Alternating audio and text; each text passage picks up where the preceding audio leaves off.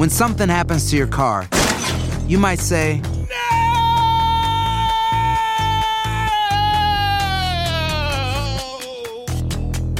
My car. but what you really need to say is something that can actually help. Like a good neighbor, State Farm is there. And just like that, State Farm is there to help you file your claim right on the State Farm mobile app. So just remember, like a good neighbor, State Farm is there. State Farm, Bloomington, Illinois. Hacer tequila, Don Julio, es como escribir una carta de amor a México. Beber tequila, Don Julio, es como declarar ese amor al mundo entero. Don Julio es el tequila de lujo original, hecho con la misma pasión que recorre las raíces de nuestro país. Porque si no es por amor, ¿para qué? Consume responsablemente. Don Julio Tequila, 40% alcohol por volumen, 2020. Importado por Diageo Americas, New York, New York. Si no sabes que el Spicy McCrispy tiene Spicy Pepper Sauce en el pan de arriba y en el pan de abajo, ¿qué sabes tú de la vida? Para, pa, pa, pa. La venta para amigos y familiares de JCPenney está de vuelta. Desde lunes ahorra 30% extra en artículos por toda la tienda. Esos son ahorros adicionales por encima de nuestros precios bajos. Dile a tus amigos, ven con tu familia y ahorren en grande. No olvides, ya se acerca el Día de las Madres. Y tenemos todo lo que mamá quiere: joyería, belleza, salón y tarjetas de regalo. JCPenney, vale la pena. Cupón válido del 29 de abril al 5 de mayo en selección de estilos. Aplican exclusiones. Detalles en la tienda jcp.com. Univision Audio. Enigma sin resolver es un podcast para mayores de edad. Algunos radioescuchas pueden encontrar el contenido del programa ofensivo. Se recomienda la discreción del radioescucha, especialmente para menores de edad.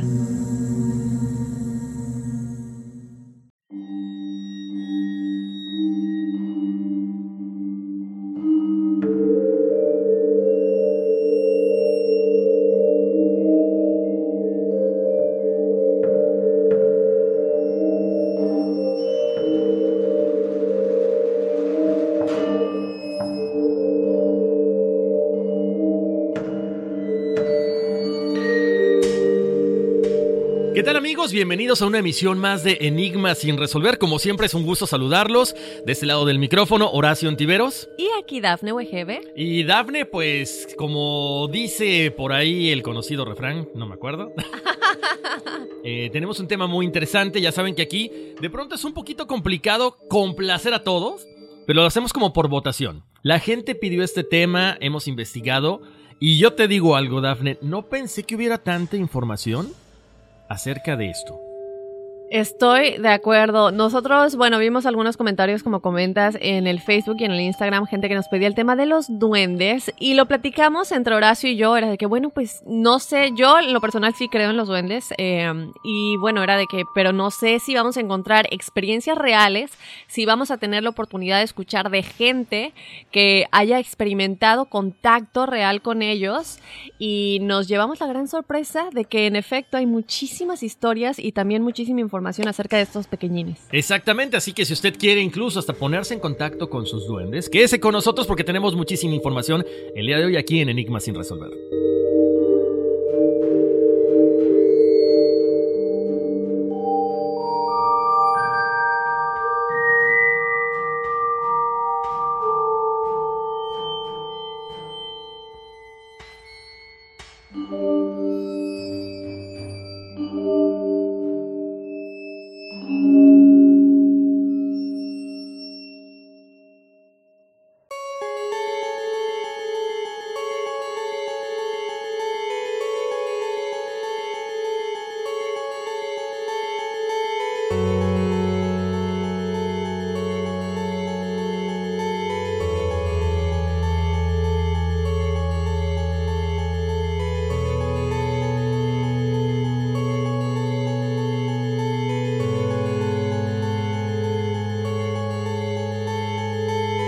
Duende es una criatura que puede habitar en casas o en la naturaleza y que en ocasiones entra en contacto con los seres humanos.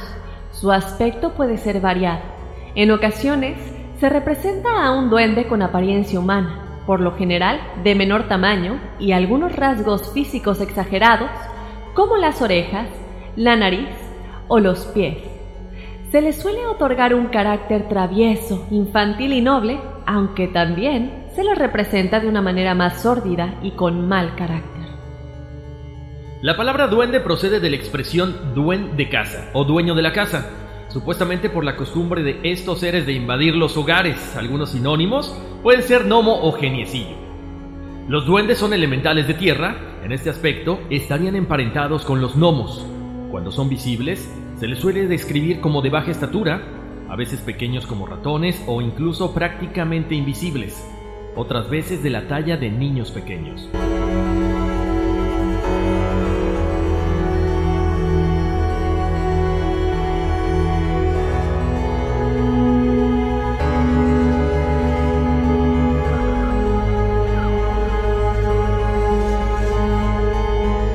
Bueno, ahí está Horacio. Eh, tenemos mucha información el día de hoy. Vamos a estar platicando de cómo son los duendes representados en diferentes países.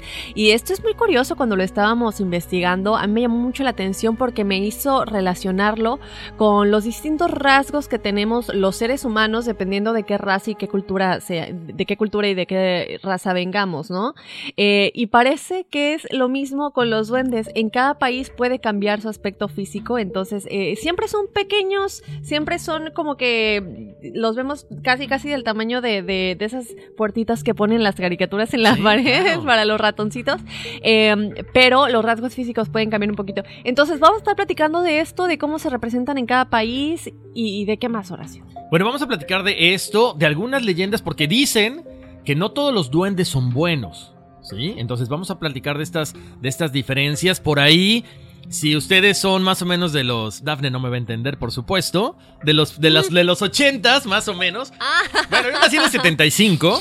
Pero bueno, había una caricatura muy famosa que se llamaba Los Pitufos. Que vamos a, a hablar más adelante acerca de este tema porque hubo una controversia en aquellos tiempos, más o menos en los 80s, principios de los 90s, que no se pueden perder porque más adelante vamos a desarrollar ese- este tema. Pero en fin, hay muchísimas cosas, Dafne. Tenemos también, por ejemplo, lo que tú habías mencionado al principio, esta cuestión de los testimoniales, ¿no? Así es. Y bueno, mucha gente se pregunta en dónde viven y también como dices, no son buenos, son malos.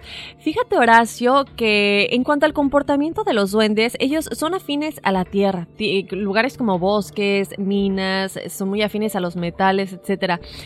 Y normalmente son traviesos. Las experiencias eh, de la mayoría de la gente que han tenido la oportunidad de interactuar con los duendes los definen como traviesos en el aspecto de que de pronto desaparece algo.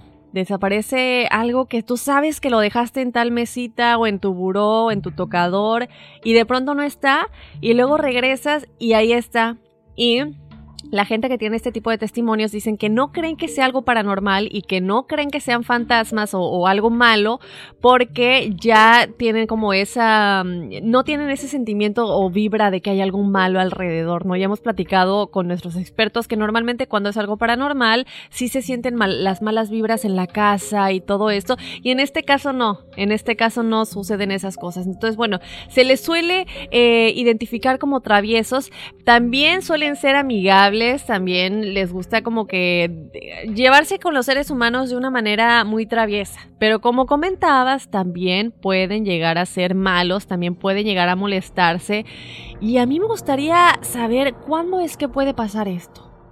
¿Cuándo es que se pueden volver, no sé, malos o se pueden enojar con nosotros? ¿Sabes qué? Ahorita lo comentabas, Dafne.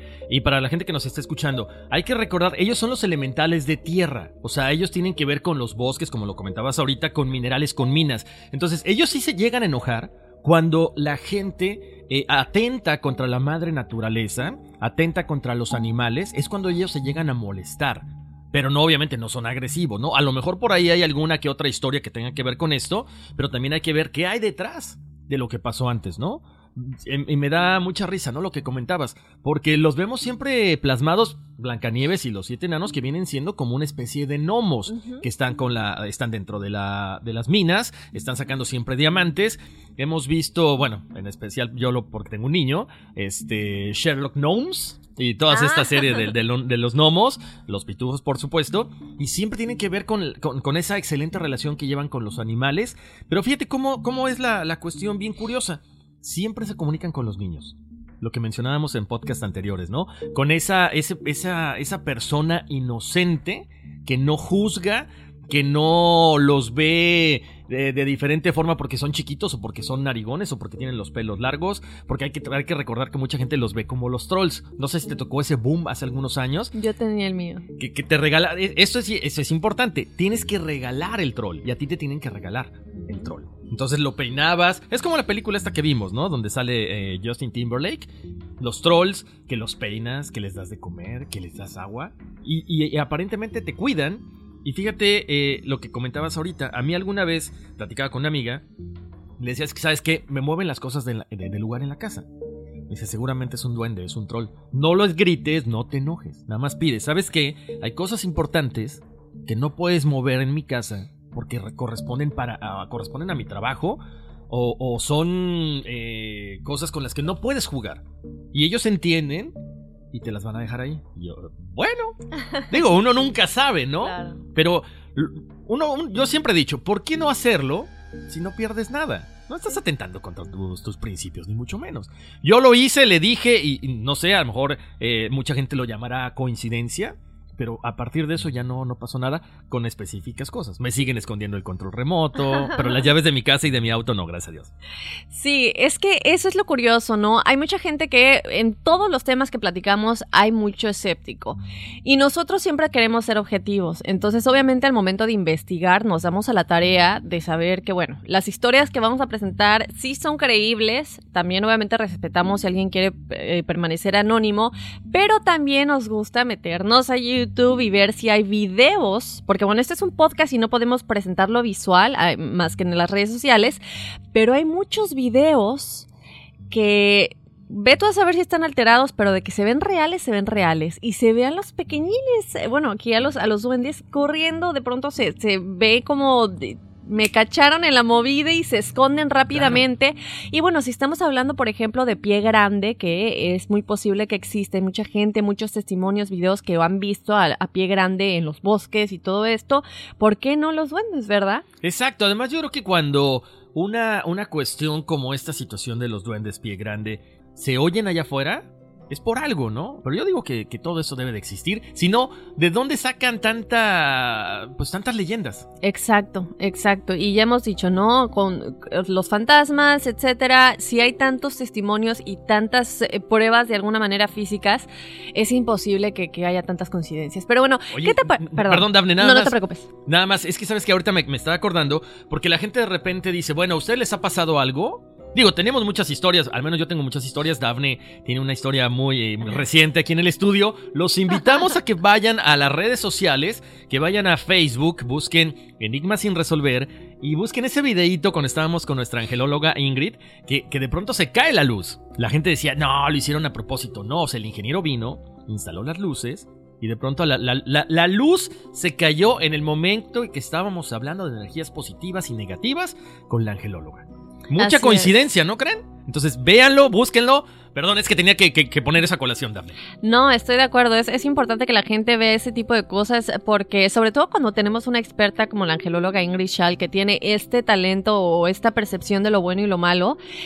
Y es muy curioso porque ella se rió y dice, bueno, aquí no nos quieren dejar dar el mensaje positivo que traemos de Los Ángeles, las energías malas de pronto se ponen en mi camino. Y, bueno, si ella estaba aquí y de pronto lo hicieron, la luz que se cae encima de mí, ustedes lo pueden ver en el video, no está alterado, las luces en el estudio, digo, no estamos hablando de cualquier estudio, es Univisión, tenemos gente muy capacitada para tener las cosas que tenemos en los techos, las luces, todo, ¿no? Entonces, sí, sí, a mí sí, sí me asustó bastante. Y el video, digo, pueden ver, ahí está eh, las pruebas. En fin. Oye, Horacio, y ya que estamos platicando de historias reales, ¿qué te parece si le platicamos a la audiencia de algunas historias y testimonios que han tenido interacción con duendes? Perfecto, adelante, arranquemos. Bueno, tenemos este primer testimonio. Él es Víctor Hernández de Chile, que dice, una noche me levanté al baño de mi casa y terminé tomando agua de la llave directamente con la luz del baño, solamente prendida y mis padres estaban durmiendo. En lo que terminé de tomar el agua, me di la vuelta para apagar la luz del baño y me percaté de una sombrita pequeñita en el suelo de la casa y debajo de la mesa, para ser exacto, la que en el momento en que la miré, corrió y se metió a la habitación de mis padres debajo de su cama. Él dice que no le dio miedo, pero que intentó buscar qué era, prendió las luces del comedor y de la habitación de sus padres y sintió que de pronto eh, había algo moviéndose, escuchó un ruido debajo de la cama, pero cuando se agachó para ver bajo de la cama, pues ya no había nada. Él dice que vio a la figurita esconderse debajo de la cama, que escuchó los ruidos y que no le vio la cara, pero que medía como 20 centímetros. Pequeñito, pequeñito. Bueno, ahí está. Ahora Él estamos hablando de alguien que ya no, o sea, que no es un niño, o sea, que tiene conciencia y que, que dice, ok, lo aluciné, lo, lo, lo soñé a lo mejor, ¿no? Porque la gente de repente dice, no, es que son niños y tienden a, a alucinar, a crear, a, a- a tener ilusiones, ¿no? Entonces, no. Así es. Entonces él está seguro que era un duende que, como comentábamos, lo cachó en el momento de que andaba a lo mejor ahí en la noche, creyó que todos estaban dormidos y dijo, patitas, ¿para qué te quiero? y se escondió rápidamente. Exactamente, Dafne. Tenemos por aquí otro caso de José Martín en Argentina. Dice que eran más o menos las 11 de la noche. Él iba a casa de su abuela y, eh, bueno, pues tenía que pasar por un, como en México les decimos, en un lote baldío, haz de cuenta que había una cancha de fútbol. Obviamente no estaba muy iluminada. Y cuando iba más o menos por la mitad del terreno, dice que sintió, ya sabes, ¿no? Este, la presencia de algo, alguien y escucha unos pasos. Cuando se da vuelta, nota que había unos chicos, eh, varios, varios, varias personas o varios eh, chicos ahí, con cara de grandes pero con un sombrero enorme. Él se asusta, empieza a correr y empiezan a correr también detrás de él. Dice que no lo va a olvidar, dice que se le quedó grabadísimo, porque cuando llega a casa de su abuela y le cuenta lo que había sucedido, le dice que eran duendes. Y también le dijo que los duendes no hay que tenerles miedo, sino hay que tratarlos mal, retándolos. Bueno, ahí, ahí volvemos al mismo, al mismo punto, ¿no? Cada quien tiene una perspectiva diferente. A lo mejor en Argentina los duendes hay que retarlos para que no jueguen contigo o no te molesten. Pero bueno, desde mi punto de vista ahí está el por qué se esconden de nosotros.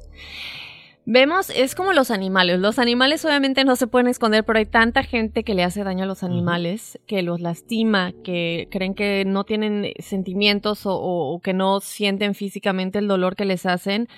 Y es lo mismo, a lo mejor estos seres obviamente tienen más inteligencia y, y yo desde mi punto de vista, mejor que se sigan escondiendo porque hay tanta gente mala en el mundo que no me quiero imaginar si realmente tuvieran, no sé, el valor de presentarse ante nosotros, ¿cuánta gente no les haría daño? ¿Sabes qué? Ay, Daphne, yo creo que eso es bien importante. Yo creo que ellos a lo mejor nos están observando precisamente el comportamiento que tenemos con nuestros semejantes y han de decir, mejor no nos acercamos, porque o nos, o nos usan para experimentos o, han- o van a querer que les demos nuestra olla de oro al que, que está al final del arco iris. Así es. O sea, qué, qué pena, pero creo que tienes toda la razón. ¿eh? Sí, es como los extraterrestres igual, no vienen a interactuar completamente con nosotros, pero ¿cuántos nos encuentran en el área 51 siendo examinados, investigados y, y todo esto experimentos?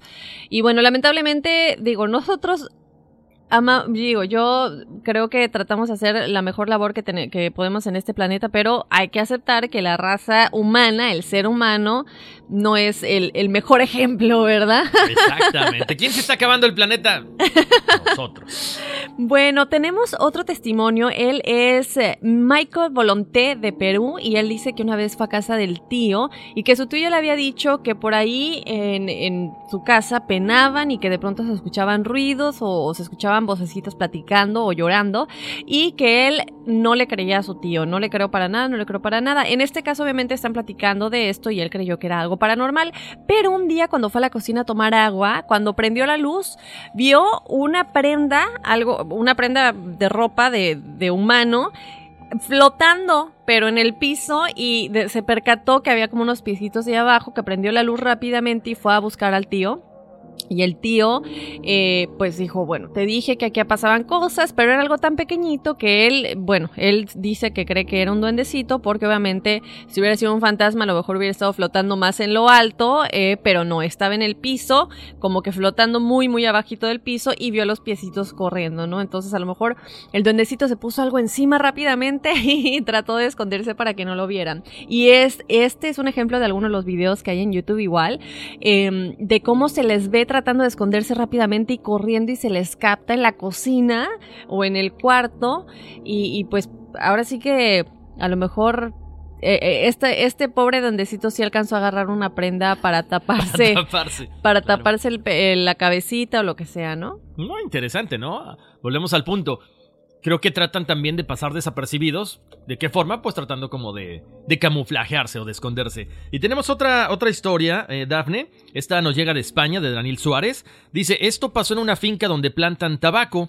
Eh, él y su equipo, con el que siempre salían temprano, como a las 3.30 de la mañana, eh, salieron, como siempre, a trabajar. Y un día, él llegó tarde y lo dejaron solo. O sea, básicamente su equipo se fue, él agarra sus cosas, todo estaba muy oscuro, como estaba muy nublado no había ni luz de luna, no había nada, y él empezó a caminar con todo, ya sabes, con las bolsas, con todo lo que tienen que, tener listo para, para, la cosecha del tabaco, y de pronto en el suelo sintió, que alguien venía detrás. Él no voltea porque pensó que a lo mejor le, le iban a hacer una broma, y este, de pronto empieza a sentir en estas cosas que viene cargando como que le están jalando, como que no lo dejan caminar. Entonces, casi se cae, pero no volteé, porque, bueno, no sabes, no sabes si es una broma o tienes ese mal presentimiento de que algo va a pasar. Él sigue caminando, empieza a silbar como para distraerse y también para llamar a sus amigos, porque ya eran el típico chiflido con el que se reconocían. Y de pronto él escucha del lado derecho, ¿qué crees? Un silbido. Y dice, ah, caray, pero eso de dónde viene. Entonces se queda un poquito como que espantado, se camina hacia la orilla y ve a ocho personas acostadas en el suelo. Él va, se acuesta con ellos pensando que son sus amigos y cuando se dieron vuelta todos tenían los ojos rojos. O sea, no eran sus amigos. Él piensa que son unos duendes que en el momento en que lo ven se voltean a ver quién Chihuahua se acostó ahí. Entonces dice que obviamente sale corriendo y más adelante ya se encuentra a sus amigos en el camino. Y le comenta, ¿saben qué es? Que pasó esto ahorita que venía para acá, yo pensé que eran ustedes y resulta ser que no. Y ya los amigos le dijeron, es que en esta zona hay muchísimo duende. Wow. Sí, bueno. Eso está, está muy, muy interesante. Fíjate que yo, bueno, yo en lo personal, yo cuando yo vivía en México vivía en Mérida, Yucatán. Y eh, Mérida, Yucatán está muy cerca de Campeche. Y en Campeche un día fui de viaje, bueno, un día, un fin de semana fui de viaje y pasábamos por unas cuevas em, y decían que allá había duendes, entonces decían, mi amiga, y bueno, son testimonios que te dices, es que es gente muy cercana a mí que como, no creo que me esté mintiendo, ¿sabes? Tú crees que es una fuente confiable. Y se supone que en esas cuevas había una determinada hora en la que ella ya los había visto, entonces pasábamos para ver si los podíamos ver y eran cuevitas muy, muy pequeñitas, que un humano no entraría, ¿no? Eh, digo, a lo mucho un zorrito o algo, un animalito pequeñito pero se decía que ahí en esas cuevitas en Campeche había, había, ah, bueno, que ahí vivían los duendes y mm, pues en efecto, ¿no? Acabamos de mencionar que su hábitat les gusta estar mucho la naturaleza, los bosques y ese tipo de lugares, entonces, bueno, si hay alguien de Campeche escuchando que nos cuenten si saben de algunas cuevas y que nos manden fotos de dónde es que creen que los duendes viven. Fíjate que tengo una última historia y esa no la viví yo, pero la vivió mi mamá y, bueno, mi familia, mis papás y mi hermana. Eh, mi hermana es este, mayor que yo. les cuento rapidísimo porque, porque tiene mucha colación con esto. Mi hermana eh, nace y de pronto en la. Bueno, ya sabes, en la casa, ¿no? Le, hacen su, le ponen su cuarto y todo este rollo, le ponen la cuna y unos juguetes. Entonces dice mi mamá que cuando no recuerdo la edad, ¿no? Porque es una historia que me la ha contado hace muchísimos años y de repente nos acordamos de ella. El chiste es que de repente eh, mi mamá ponía todos los juguetes, ya sabes, los peluches y demás, en la parte de arriba para que no se fuera a ahogar.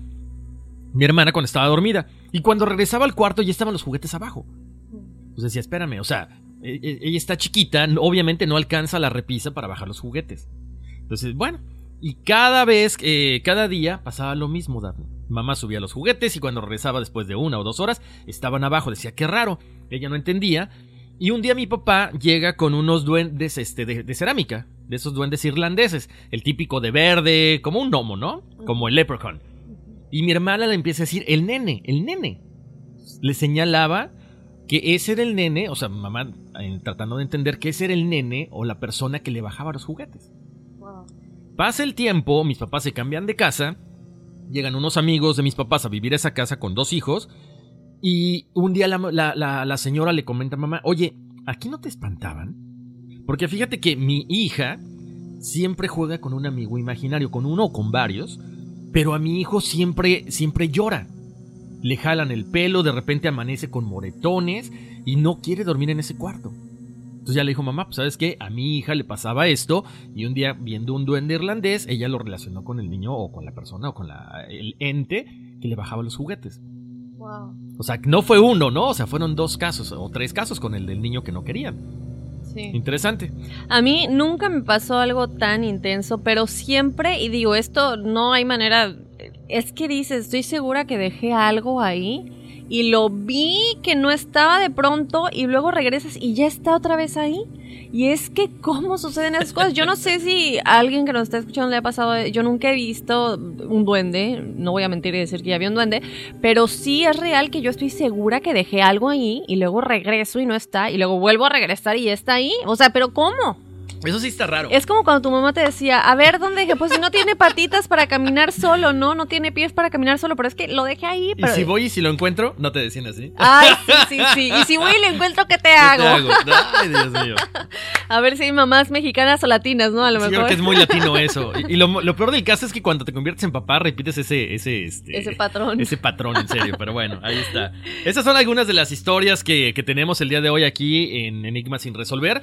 Invitamos a todos ustedes que nos están escuchando. Pues que nos escriban a Enigma sin resolver, bueno, en nuestro Facebook, obviamente, en nuestro Instagram, también que nos sigan y que nos dejen sus historias, Dafne. Hay muchísimas, eh, muchísimos comentarios, gracias. Poco a poco les vamos dando lectura y les damos este, pues vamos investigando por ahí las fotos que nos mandan, los casos que nos mandan. También los referimos con nuestros expertos para que también ustedes tengan este, ese punto de vista que necesitan, ¿no? Así que muchas gracias para todos los que nos están escribiendo.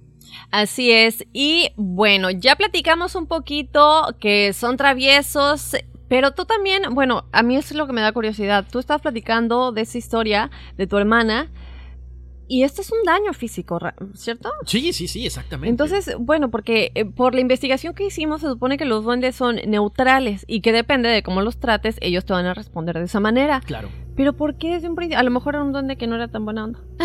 quiero, quiero pensar, eh, a lo mejor el niño no entendía que estaban ahí para jugar con su hermana.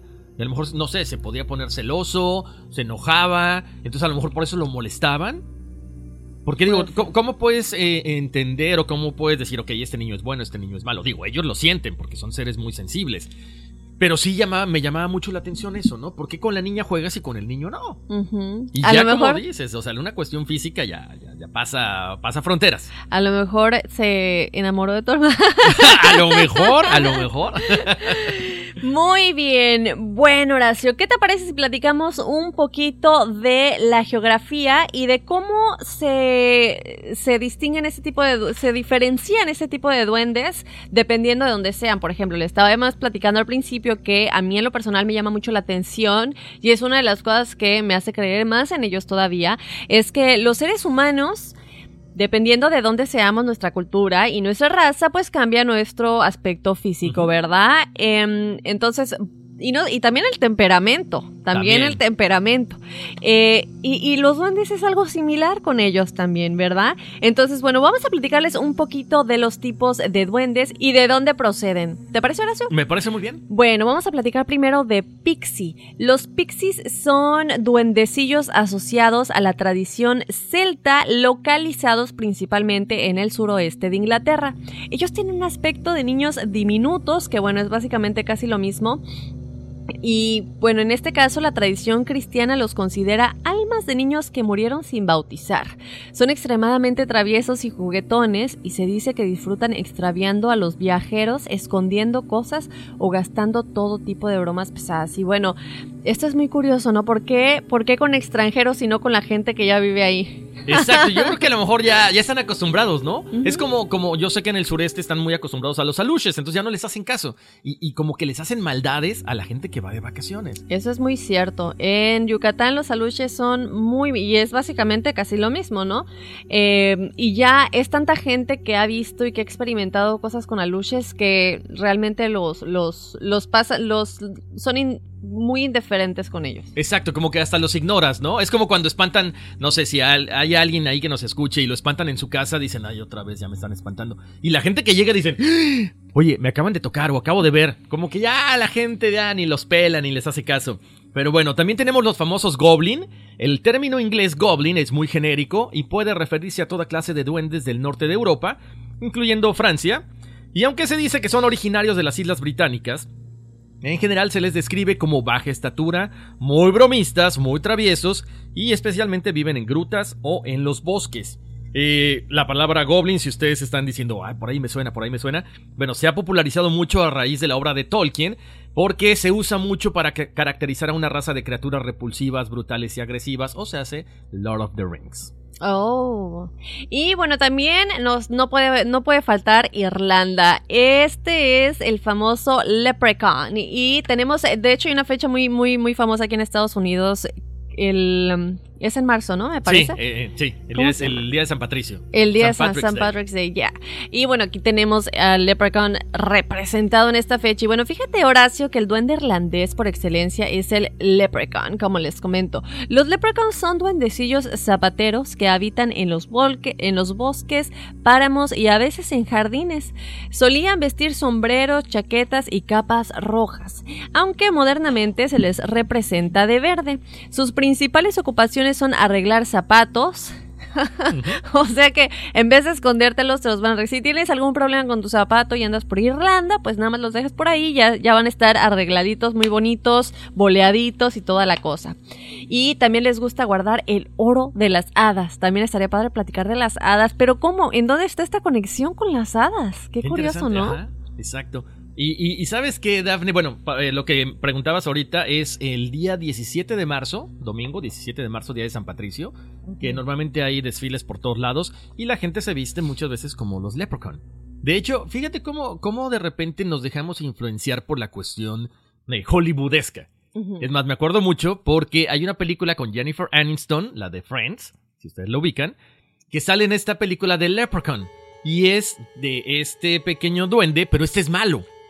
Este es malo Wow. y se dedica a, bueno, a matar a los, a, a los este, viajeros que están por ahí, porque ellos quieren la famosa olla de oro que se encuentra al final del arco iris. De hecho, se, le Ah, claro. se le relaciona mucho a Leprechaun con la olla al final del arco iris. ¿Que de dónde viene el, el- el oro? De lo que tú decías, del, Sí. ah, de las hadas. Bueno, Horacio, fíjate que esto es muy curioso porque ahorita me puse a buscar imágenes, bueno, investigamos de los duendes, buscamos imágenes reales de duendes, de los aluches y de cada tipo de duende de los que le estamos platicando. Pero ahorita que platicamos de las hadas, yo me pregunto si estos seres que, bueno, mucha gente son escépticos y creen que son parte de la fantasía, eh, entre ellos se conocerán, tendrán contacto. Y ahorita me puse aquí en mi aquí en la computadorecilla a buscar hadas de imágenes reales de hadas. Y wow, tenemos que platicar de las hadas porque eh, es que esto. Eh, no, no, no, mira, mira, mira. Aquí mostrando Horacio las Sí. imágenes. Se ven muy, muy reales. Entonces, bueno, a lo mejor yo estoy muy creíble, ingenua, pero yo sí creo todo en todos estos seres. Bueno, yo creo que, sabes que tenemos que hablar de las hadas, eh, Dafne, como elementales del aire, los elementales del fuego, que son las salamandras, y, y los elementales de... ¿Qué me falta? Ah, obviamente del agua, que son las, las sirenas, ¿no? Ajá. Oye, pero es que esa es otra. Yo también he visto imágenes de sirenas reales que obviamente no son como las vemos representadas en la televisión. Son realmente Claro. tétricas. Sí. Tétricas. Pero no, no, no, no, no, no, no. De verdad que luego... le- cuando- ay, no, es que hay que platicar de todo. Es que yo ya, ya. No, no, y espérame, espérame, tengo que hacer este paréntesis. Estaba viendo apenas Aquaman o Aquaman este fin de semana con mi hijo. Y eh, bueno, este, ¿qué crees que encontré? O sea, dentro de la narración de la película, de repente dicen: No, es que vamos al centro de la tierra donde está este mar. eh, dentro de la tierra hueca donde está este mar. Y yo, ¿qué? Oh. O sea, tiene mucho que. Para la gente que no ha visto o que ya vio Aquaman y de repente dicen: Espérame, ¿por qué hay un mar o por qué hay una vida? O perdón, porque hay una, una ciudad y por qué hay vida dentro del mar? O sea, en esta parte donde está la Atlántida. Les recomendamos que vayan a buscar, pero casi casi ya. El episodio de la Tierra Hueca que, tenemos, que hicimos aquí en Enigma sin resolver, porque van a entender un poquito más acerca de todo esto. Está bien interesante. Te iba a mandar un texto, pero estaba en el cine, entonces no, dije no, creo que no, no me van a dar chance. Y bueno, tenemos el siguiente tipo de duende, Daphne, y gente que nos escucha. Los kobolds son los duendes de la mitología alemana. En su mayoría habitan en las casas, incluso ayudan con las tareas domésticas a cambio de alimento. Ojo, si no les das de comer, si se enojan y te empiezan a, jugar bromas pesadas, que te empiezan a romper cositas que ya sabes, este, que tienes una base o un florero o algo por el estilo, te la rompen. Y que cuando son visibles, dicen que son del tamaño de niños pequeños. Yo necesitaría unos dos o tres kobolds en la casa. Uno que me barra, uno que me trapee y uno que limpie, que limpie el polvo, por favor. Oye, ¿de dónde dices que son? Estos son de Alemania y obvio también viven en grutas, viven en minas. Y eh, de hecho, el nombre de kobold viene del elemento químico cobalto, porque los mineros llamaban así a este material, al que consideran un estorbo. Entonces dicen que los kobolds, como dicen que no tienen ningún valor, ellos les gusta la plata. Andan robando plata, plata, plata, no, no dinero, plata, la plata, el metal este. Ajá. Sí, sí, sí, claro. ¿Cómo se llama? Plateado, valga la redundancia. Sí, sí, sí. Wow, wow, wow. Y bueno, ya que andamos por esa parte del mundo, vámonos con Finlandia. Fíjate que ellos tienen un duende llamado el Nise o también conocido como Tomte. Él es el duende de la tradición escandinava. Al igual que los kobolds, que estaba platicando Horacio de ellos, que son de Alemania, estos de Finlandia, eh, son de baja estatura. Yo creo que todos, ¿no? Sí. No hace falta aclarar eso. Y ayudan en las tareas de la casa y el campo, pero son temibles. ¿Por qué? Porque cualquier ofensa, ellos sí, se podría decir que son los que se lo toman más personal de todas estas, como, a- ahora sí que dirían como los latinos, ¿no? Que tenemos sangre de fuego y somos muy pasionales. Yo creo que ellos, pecho. ellos serían los latinos en la raza de los duendes.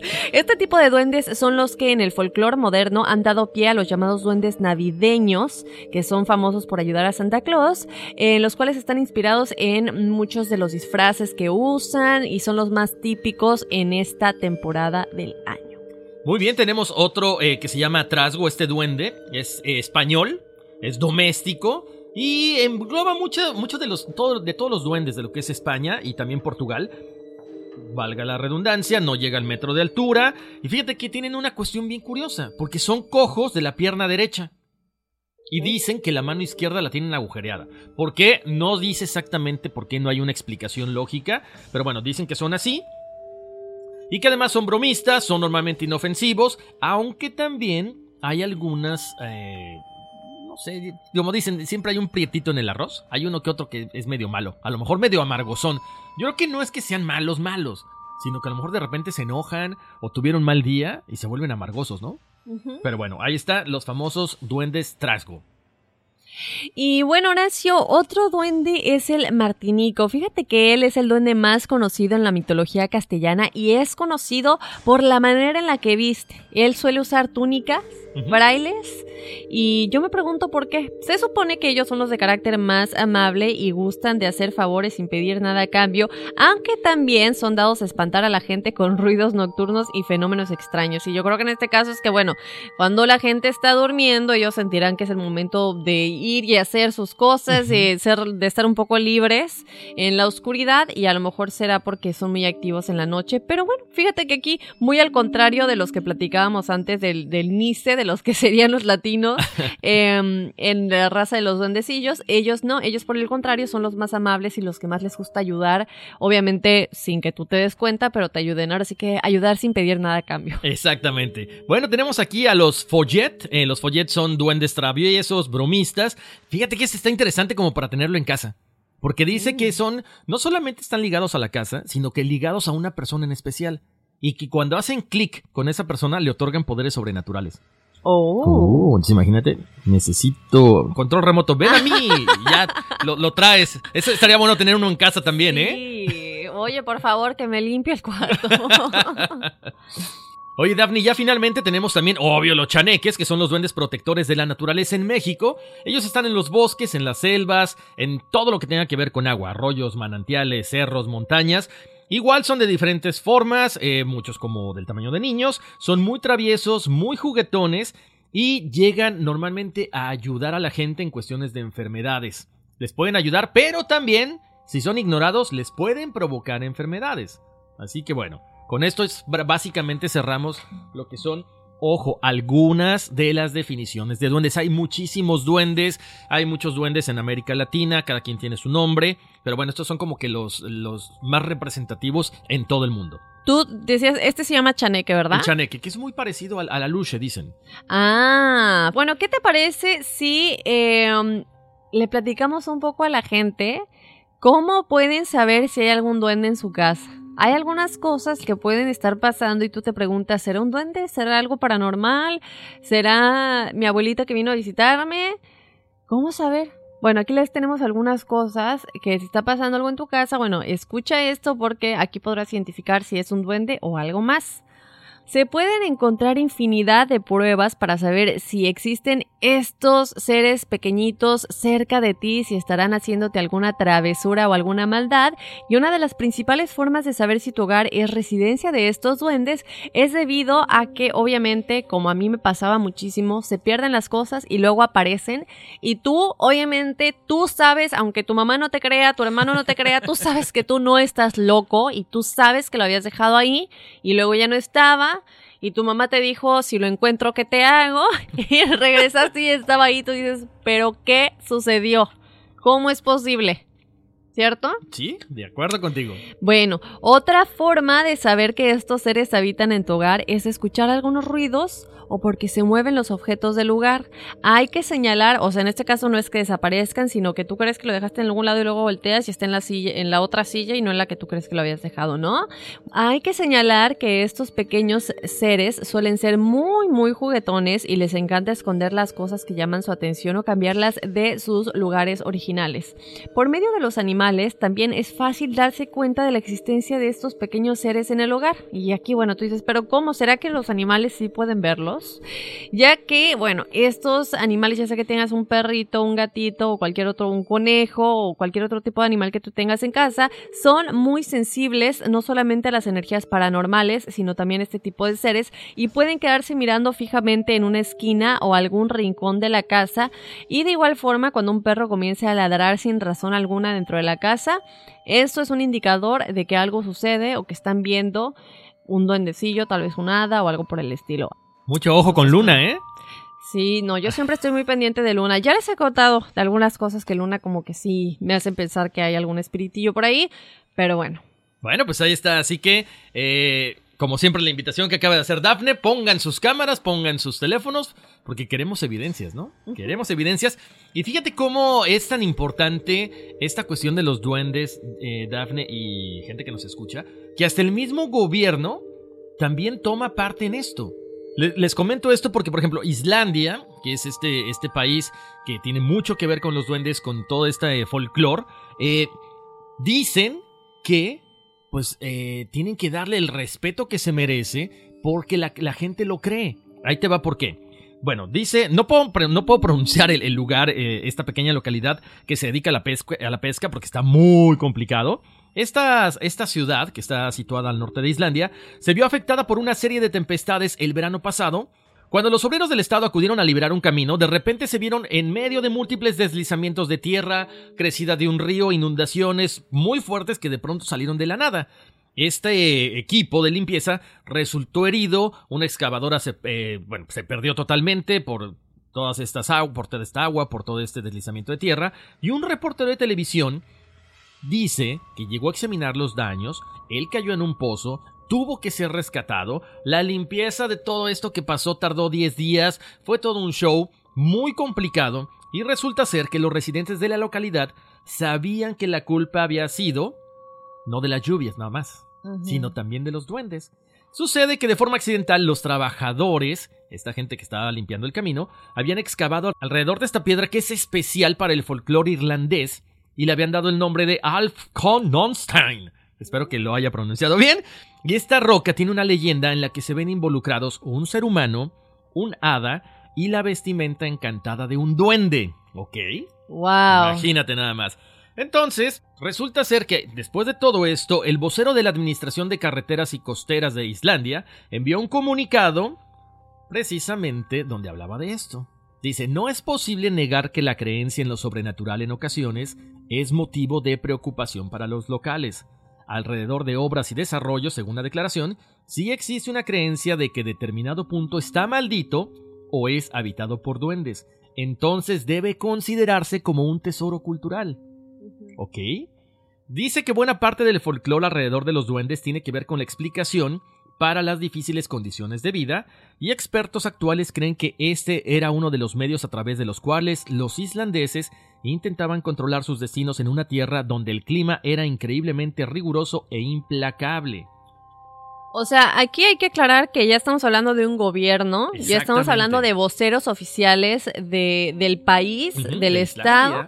O sea, realmente cuando ya se involucra a las autoridades, yo creo que ya es, ya está como más creíble el asunto, ¿no? Ya estamos hablando de cosas que están sucediendo no solamente en mi casa, a mi hermano, a mi mamá, no, es que son cosas que ya el gobierno se tiene que involucrar y hacer algo al respecto, ¿no? E incluso mandar comunicados de prensa. Exacto, y volvemos al punto de decir, los duendes no son malos, pero si tú estás atentando contra su hábitat, obviamente tienen que defenderse.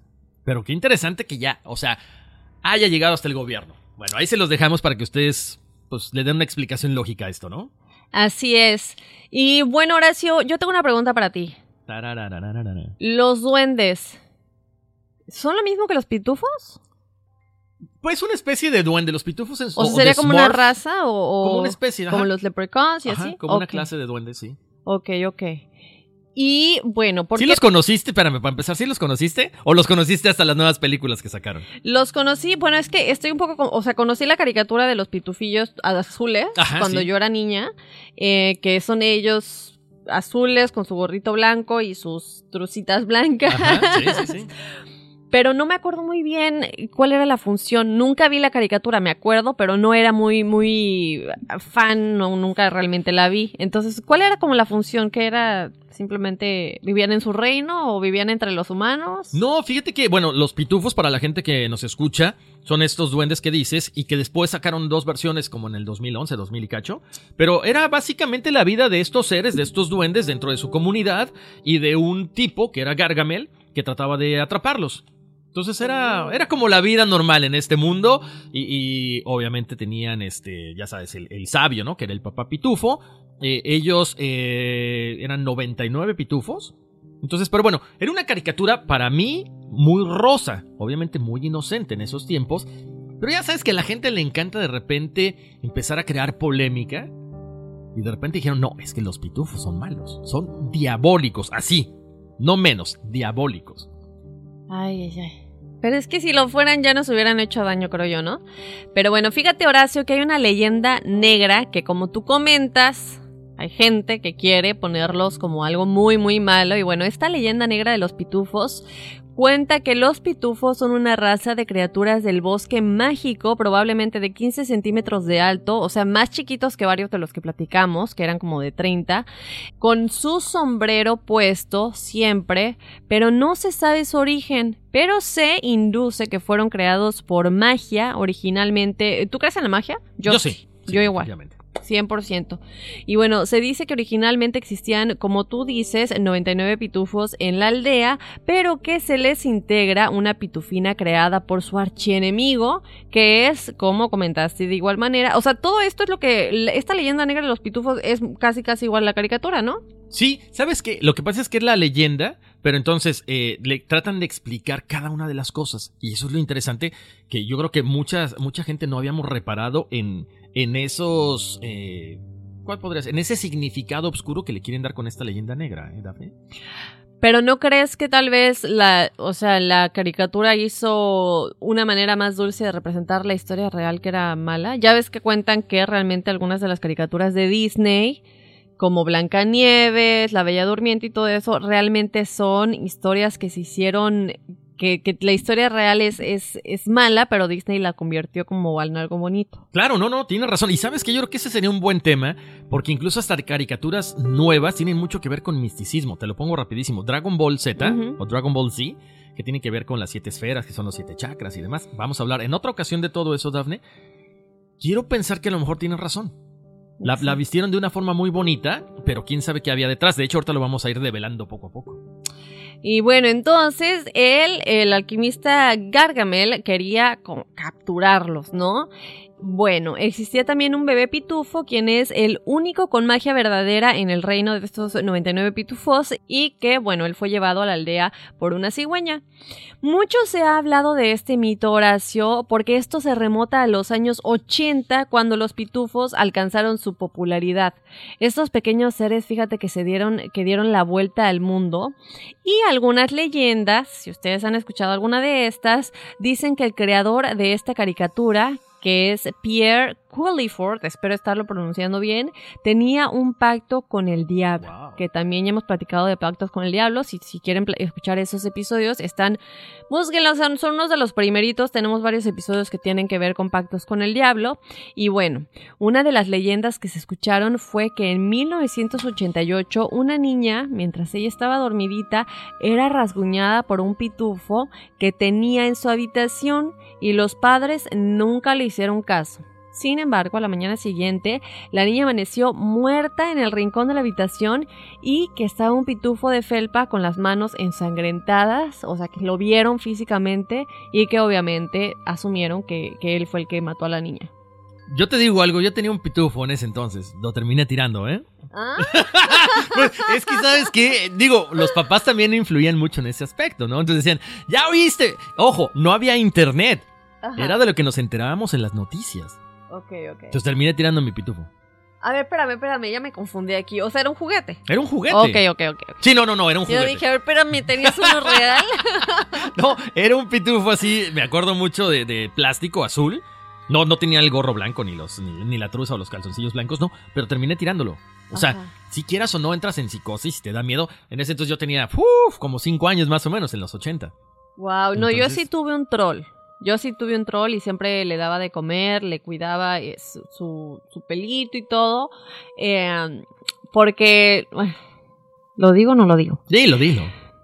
Es que, ¿qué tal si me tachan de loca? No, no, no. No, ¿sabes qué? Fíjate que la gente quiere saber, sobre todo nuestro punto de vista, Daphne, porque muchas veces también ellos viven lo mismo y de repente dicen, ¿habrá otro loco como yo? Claro, vemos muchos locos en este mundo.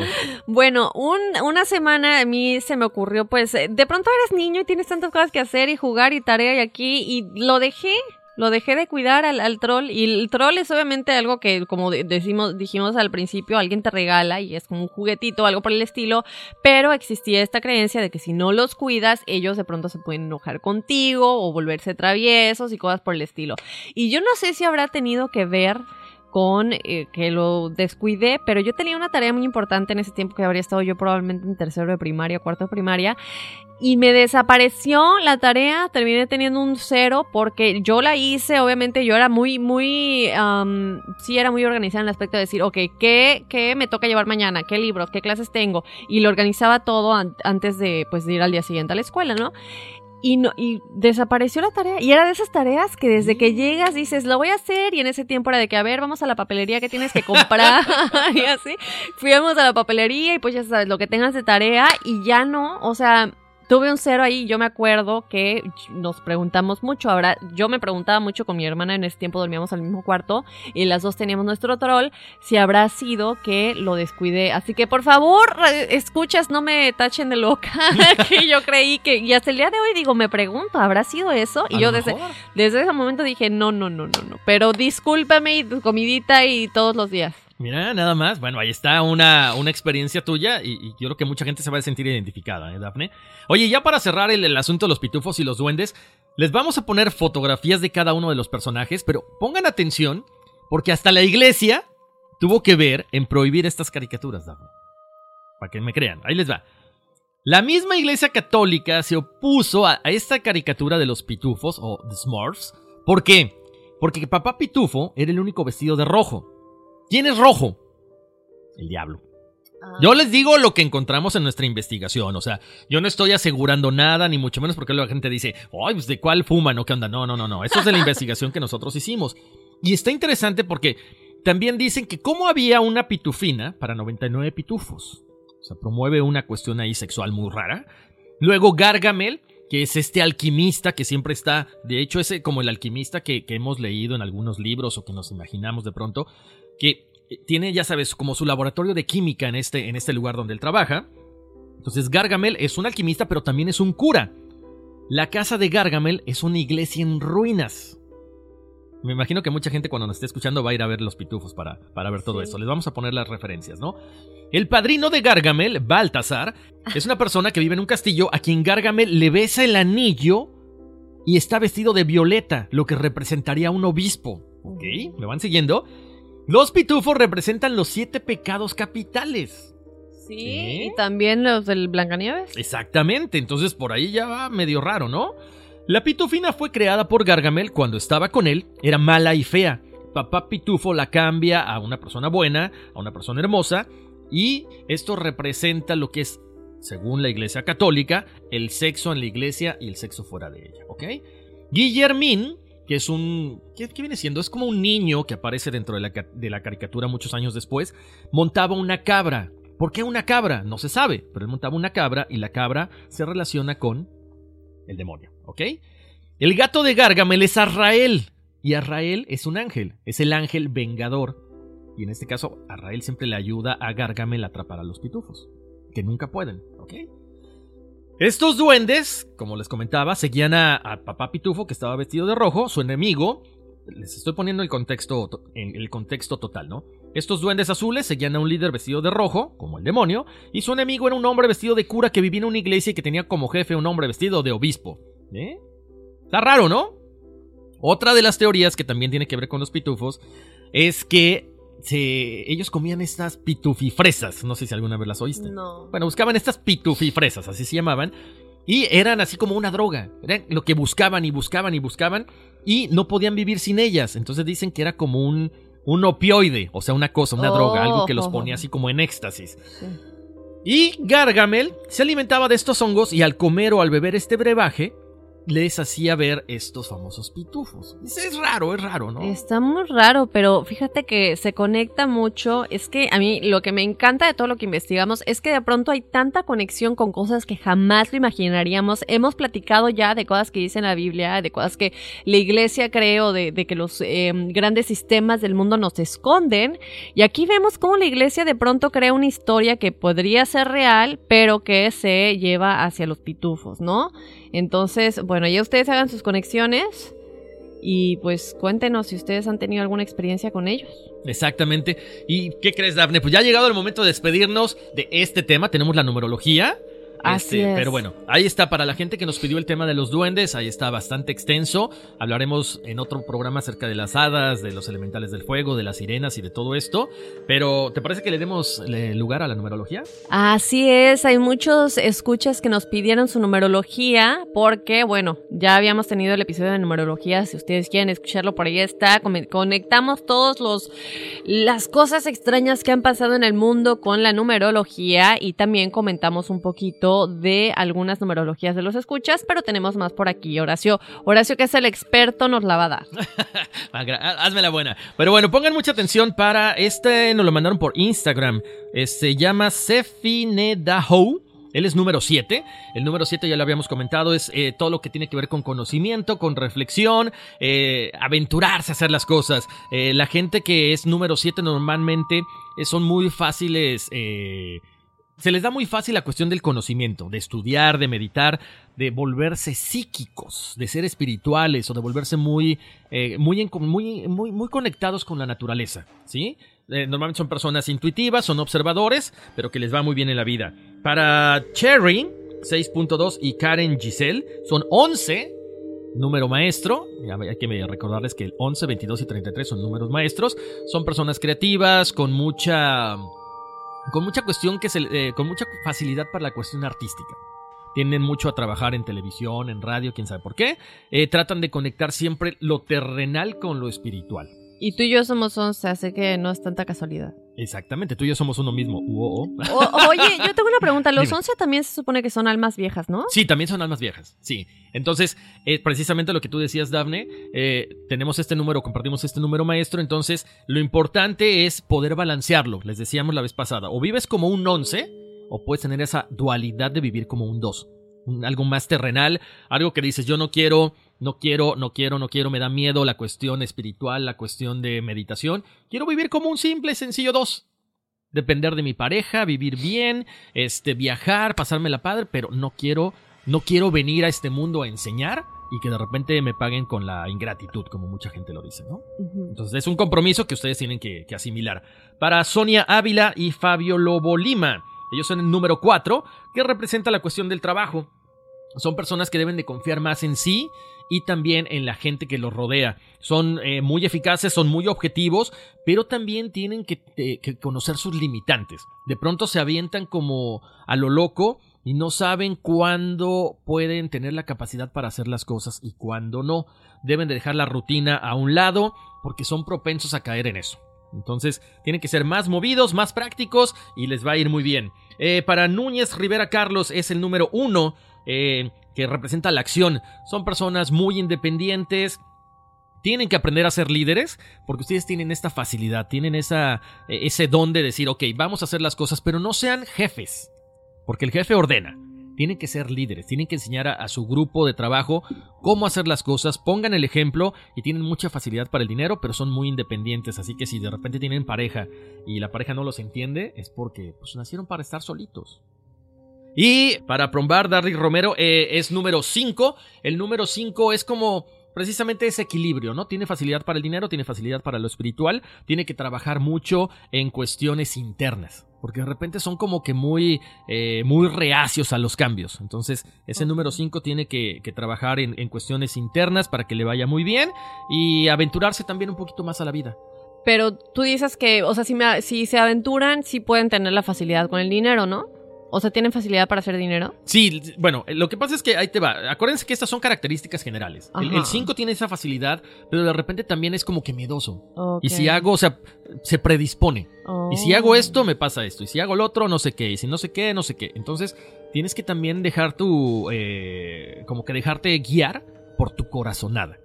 Son, más, son más terrenales. Les cuesta mucho creer en esa corazonada de decir Ay, Dios mío, ¿me voy de vacaciones? No, porque si no me gasto el dinero. O me como este pan, no, porque se me va a acabar. No, pues cómetelo, disfruta el momento, es lo que tienen que hacer. Muy bien, bueno, pues ahí está la numerología de los escuchas que nos la pidieron. Y bueno, Horacio, creo que ya llegó la hora de despedirnos. Oye, qué rápido, qué pena, estaba muy bueno el, tema. Gracias a toda la gente que estuvo por ahí escribiéndonos, que nos mandan las fotos por ahí. Un saludo para, para Ricardo, que nos mandó una foto muy extraña que apareció en el cofre de su carro. Ya le contestamos y vamos a tratar de investigar qué está pasando. Y todos en general, Dafne, toda la gente que nos escucha, que nos siga, que no solamente nos den like en Facebook, sino también que nos descarguen. Este, este podcast es para que ustedes ya no se acaben los datos de su teléfono. No se los acaben. sí, no se los acaben. ¿Por qué Horacio está diciendo esto? Precisamente porque ustedes cuando estén en su Wi-Fi, en la red de su casa, de su trabajo, descargan los episodios y ya los pueden escuchar donde sea. Es como la música. Si tú tienes Spotify o si tienes Google Play Music, así lo puedes escuchar. Descargas el episodio o todos los episodios de una vez y ya nos escuchas en el tren, en, el, en donde quiera que estés. Pero cuáles son las aplicaciones donde nos pueden descargar y suscribirse, muy importante. Ya que se suscriban, ya pueden descargar todos los episodios. Exactamente, bueno, para los chicos que somos Android, bueno, pues ustedes tienen que ir, chicos y chicas, vayan a Google Podcast o Google Play Music, nos descargan. Califíquenos también es bien importante, pónganos ahí sus comentarios. Ah, me gustó o no me gustó, también se vale. Y, qué temas quieren que nosotros tratemos aquí en el, en el podcast. Y para los chicos o chicas eh, Mac, bueno, para los chicos de chicas Mac y Apple, y esto aplica para los dos, Spotify puede ser en Android o puede ser en, tu iPhone y también ah, Apple Podcasts. Ahora ya sabes, ¿no? Estas son aplicaciones. Me parece que Spotify, obviamente casi todo el mundo tiene Spotify, pero Apple Podcast viene ya en tu teléfono desde que lo compras. Me parece que es una aplicación que ya tienes por default. Y Apple Podcast, ah, Google Podcast simplemente la tienes que descargar y todos los podcasts son gratis. Eso, bien importante, Daphne. La gente nos preguntaba si tenían que suscribirse y pagar algo. No, se suscriben y es completamente gratis. Pueden escuchar esto, eh, por ejemplo, en las ciudades grandes, por ejemplo, como Nueva York. Tú vas en el metro, nada de que chin, no hay wifi, no tengo señal, no. Ya lo descargaste y lo escuchas a la hora que quieras. Para toda la gente, ¿sabes qué? Me llamó la atención, Dafne. Nos escribieron varios camioneros que dicen, ¿sabes qué? Es que siempre la música es la misma la que escuchamos en, la, en, el radio. Entonces ahora ponemos nuestro teléfono y nos van escuchando este, precisamente con el Bluetooth.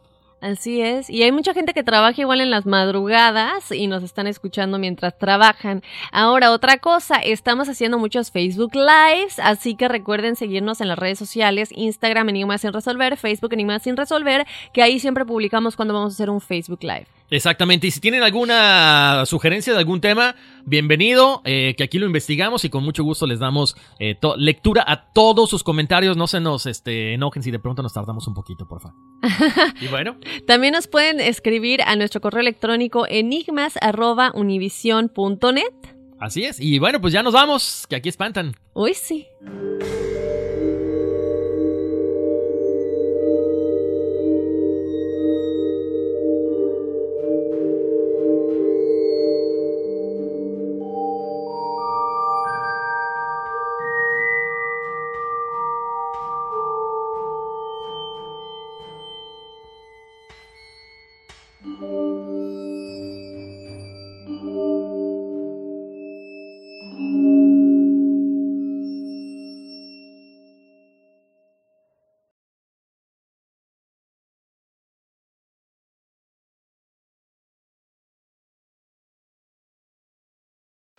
Aloha mamá. Sorry por responder hasta ahora. Estuve toda la tarde con mi unidad arreglando un helicóptero Black Hawk. Hawái es increíble. Luego te cuento más.